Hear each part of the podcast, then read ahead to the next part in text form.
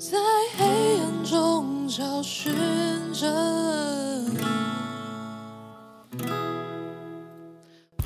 Bonjour à tous，我是小贤，欢迎收听法式咸派，耶、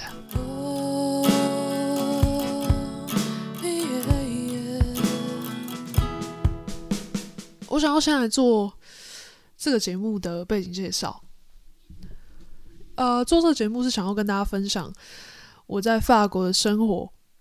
本来想做 YouTuber，但是我就很懒得剪片，我每次剪片都要剪八小时以上，我就先暂时放弃，想说剪音档可能比较快一点。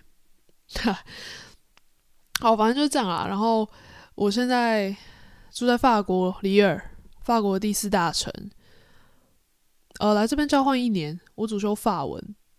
所以就是会讲一点点法文了。我现在是大三生，不是，我现在就是大四，因为已经开学了。对，然后呃，在我出国之前，很多朋友都问我说：“你真的要去哦？那、啊、你是怎样？现在学校应该不能去了吧？禁止了吧？”我就跟他们说：“呃，没有啊，学校那边很正常啊，有没有远距上课？”哎，然后我就来了。那时候。最严重的是三四月的时候吧，我觉得整个欧洲大爆发，然后很多我的朋友们，原本我们约好要一起去法国，有些人去德国，然后俄罗斯，各个欧洲的国家，我们本来就是一个大联盟，然后大家要一起出去玩这样子，结果什么都毁了，该死的肺炎就是这样，但是。呃，其实大家一个一个的放弃，我还是很坚持的要来这边，因为交换对我来说是一个梦想，是一个我从进入大学开始我就一直在想的一件事情。那刚好因为读法文，呃，欧语系法文组，所以变成说来法文好理所当然哦，好像读外语学院的人一定要去交换，才有一个名目可以说自己。是有去法国混过的这样子，那也是因为我觉得以后不会真的再有机会可以在国外住这么久的一段时间，算是一种生活经验的累积。呃，再来就是我觉得独立生活或是自己出门在外，真的可以长很多很多的见识。比如说，像我现在到这里一个月了，我觉得我的厨艺真的是整个大跃进诶。我原本在家里是什么都不煮的，因为我们就是我从小我妈我爸妈工作很忙，就没有人家里不会有人煮饭，我们动不动就是买外面的东西吃，所以我是基本上可以算是从小到大都在吃外食的人。要煮饭这件事情对我来说非常非常的陌生，但是大家也知道，欧洲的物价就是很贵，一餐好一点的动辄十几欧，也就是四五百块台币。那我根本买不起啊！我是穷学生诶，所以我每天基本上我都会买东西回来煮，而且我住的房子水电瓦斯都全包，所以我每天就给他一直煮饭，一直煮饭，其实就是个小资女心态啦，不用排不用，至少我有学会煮饭这样子。法文没学好，还可以学煮饭，没有啦，就还在一个月还看不出什么法文的进展吧。我想，我想，我希望，呃，一年之后我真的是不一样，也是因为，呃，回到刚刚的我为什么要来这件事情嘛，我这么坚持今年一定要来，就是因为我不想要我大五再来，如果我大五来的话，我势必没有办法在这边准备就业的工作，就变成说我回去之后还要重新开始找工作，会我会变得。有点手无寸铁的感觉，就没有事前准备的感觉。但如果我今年来的话，我就算明年哦，因为我有双主修，所以我势必会延毕。就算我明年延毕了，我还是可以一边准备工作，一边准或是一边去公司里面实习。我觉得这样对未来比较有比较有规划啦。我是这样想，但我我不知道事实上我这样决定到底是不是对的。就是要决定放签的时候，大概三四月，好像五月一定要决定你要不要去。你五月没有放弃，你就是要去了。那时候我就觉得，反正是九月才要去，那时候疫情一定会变好。反正还有那么久，而且搞不好夏天就不见了。之前好像 SARS 的时候就是夏天，然后那病毒就自己消失。我就想说，武汉肺炎应该也是这个那个叫什么套路，应该也是个套路吧。然后我就超有自信，我就说反正那时候就好了。其实我想不到吧，现在还是严重的跟鬼一样。每天现在法国一天确诊都是超过一万例。但身为一个在疫区的人，我来跟大家分享一下这边的情况。我必须要说，真的没有像新闻讲的那么的可怕。呃，因为大家过得都太日常了，有时候我甚至会忘记有疫情的存在。因为你该去买菜，你还是会去买菜；你要去逛街买东西，大家还是会去逛街买东西。路上的人会戴口罩，没错；地铁上的人也都会戴。但是除此之外，大家的生活就跟没有疫情的时候一模一样。一开始来的时候我很紧张，因为我觉得好像处处都是感染的风险。但是后来我就觉得，好像你只要不要去参加那种很多人出入的那种场所，你就过你一般的生活，然后口罩戴好，回家一定洗手，衣服换掉，其实好像没有那么严重。但是要说数字的话，我可以跟大家说。截至开学，我们九月十四号开学到今天十月初，我们学校有四个人确诊，好像是三个学生一个教授。如果在台湾这样的话，早就停课了。但是他们没有停课的意思。现在法国政府好像也要避免大规模的封城。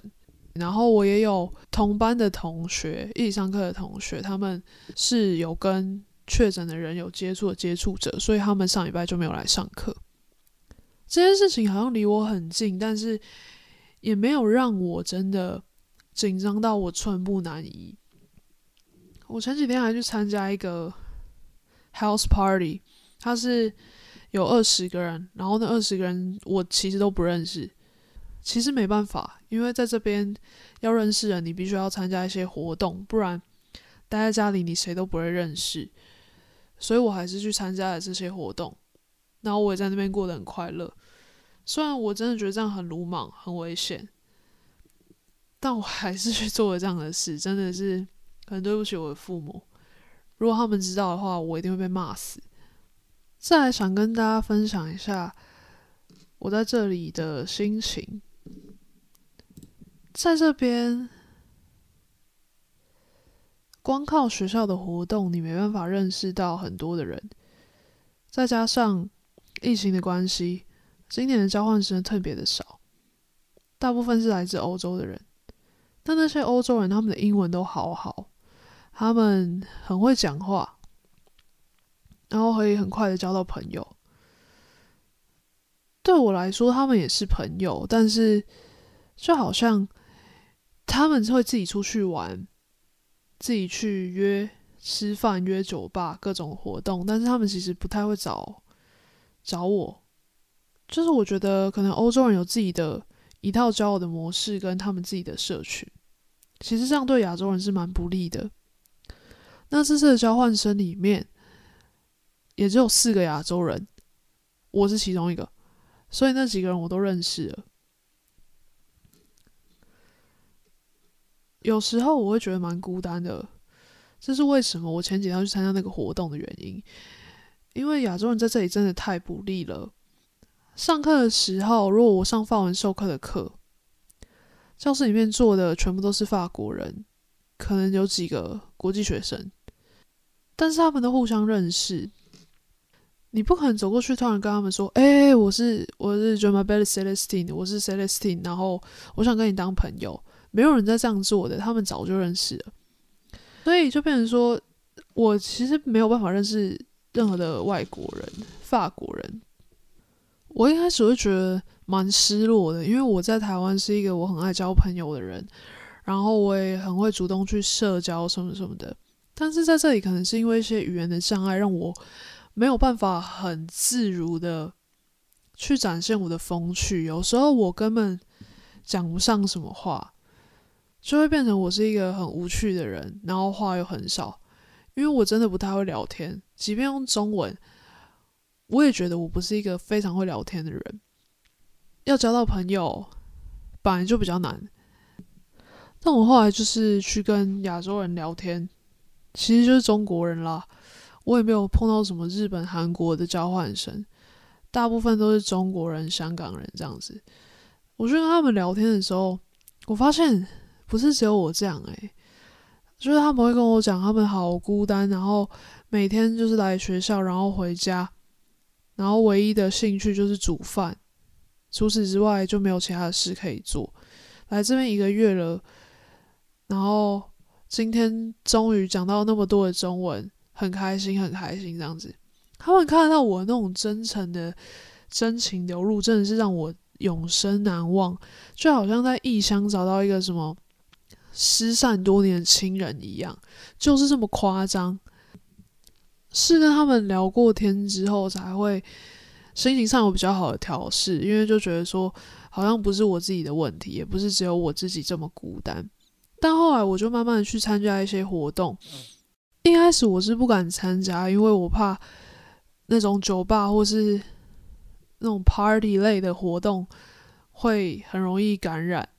但是后来就是真的别无选择，我已经觉得我再不认识人，我就要孤单寂寞致死。所以我就鼓起勇气去参加那些活动，基本上我都是一个人去的，然后就去认识来自各个不同国家的人，我就觉得好开心哦。因为我交换吧，就是为了跟这些人相处，我才来的。那终于，终于，我找到了我来交换的真正的目的。当然，学习法文是一件事情，但是与人交流这件事真的太重要了。我们不可能永远都一个人，我也不可能每天学校、家里两点之间这样子不断的来回，我会疯掉。所以就是幸好这些中国人的帮忙，我才有办法调试自己的心情。然后也因为去参加了那些活动，去认识更多的人，让我知道，其实在这边不是只有我自己。所以到目前为止，我不能说我的生活完美，但我只能说，它已经越来越接近我想象的样子了。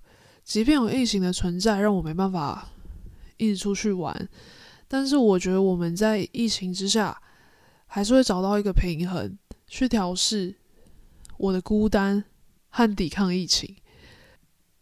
我从来都不知道我这一年出来这个选择究竟是对是错，但我真的不想要后悔我的任何一个决定，所以从此刻开始，或是从任何一个瞬间开始，我都希望我是没有遗憾的在。